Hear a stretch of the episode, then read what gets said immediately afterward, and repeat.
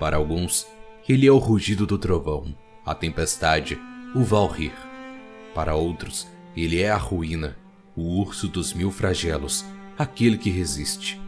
Mas, para a maior parte das tribos que ainda seguem os velhos costumes, ele é conhecido como Volibear.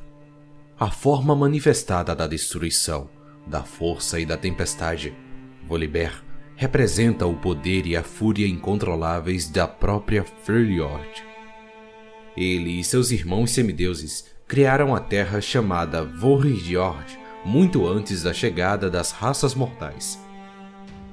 As lendas contam como ele criou os cinco fiordes com um poderoso golpe de suas garras e como sua épica batalha contra Hond, a serpente de magma, criou incontáveis vales e ravinas.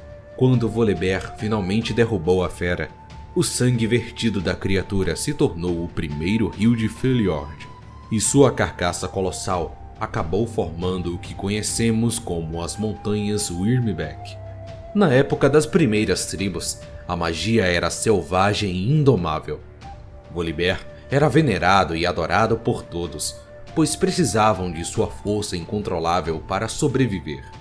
Grandes guerras foram travadas e Volibear lutou nos campos de batalha ao lado de seus adeptos, sempre vestindo uma armadura com runas gravadas feitas por seu irmão Morn, o semideus da forja. Naquela época, havia um forte laço entre os dois irmãos. Era comum lutarem lado a lado, embora Orne nunca tenha tido a mesma ânsia por batalha típica de seu irmão. Volibear se regozijava com batalhas árduas e quanto mais oferendas de sangue eram feitas em seu nome, mais seu poder crescia. Com o tempo, Volibear e seus irmãos se afastaram, cada um seguindo seus próprios interesses. Ainda assim, não havia uma divisão nítida entre eles, até que novas ideias começaram a usurpar as crenças antigas. Três irmãs ascenderam ao poder buscando controlar e impor ordem em toda Freljord. Os semideuses não conseguiam chegar a um consenso sobre como proceder. Alguns, como Anívia, pareciam dispostos a trabalhar em parceria com as irmãs, enquanto Volibear e o Javali Férrico desejavam destruí-las.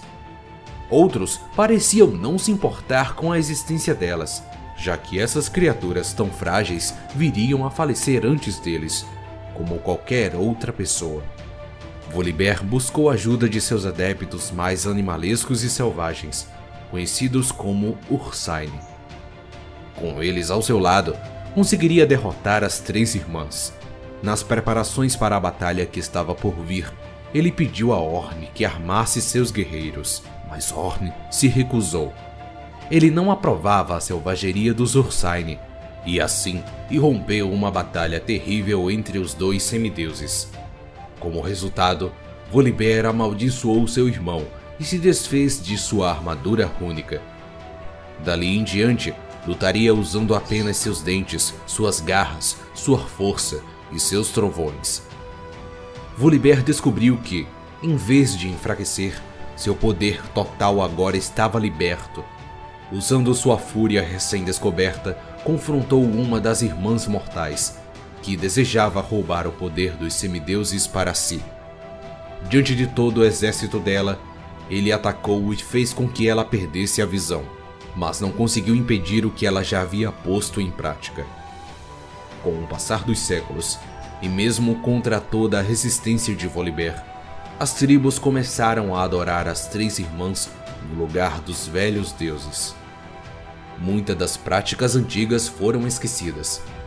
Ele viu tribos se escondendo sob paredes em vez de enfrentar a selvageria da natureza, campos sendo cultivados e fazendeiros criando gado em vez de caçar, e o rol de fúria quando os grandes rios foram represados, destituídos de sua liberdade.